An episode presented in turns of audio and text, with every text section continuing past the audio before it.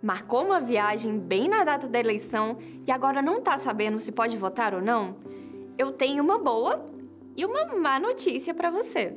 Oi, tudo bem por aí? Eu sou a Maíra Alves e esse é o Tira Dúvidas das Eleições, podcast produzido pelo TSE.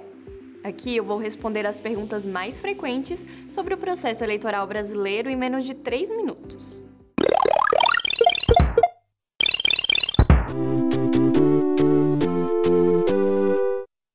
De notícia boa primeiro? A boa notícia é que sim, você consegue votar se estiver em outra cidade ou estado. Mas a má notícia é que, para isso, você deveria ter solicitado o voto em trânsito no cartório eleitoral da sua região. E esse prazo terminou em agosto. O voto em trânsito é uma transferência temporária do domicílio eleitoral e só vale aqui para o território nacional. Mas se você já fez essa solicitação, meus parabéns! Mas se liga que tem algumas coisinhas que você precisa saber.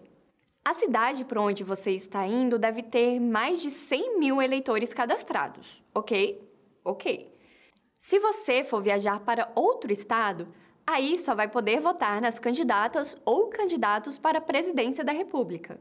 Mas se você for para uma cidade que fica no mesmo estado do seu domicílio eleitoral de origem, aí vai poder votar para todos os cargos em disputa.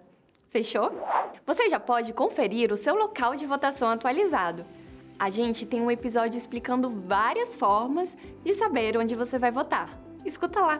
Curtiu o nosso conteúdo? Então já segue a gente e deixa a sua avaliação aqui na plataforma em que você está escutando esse podcast.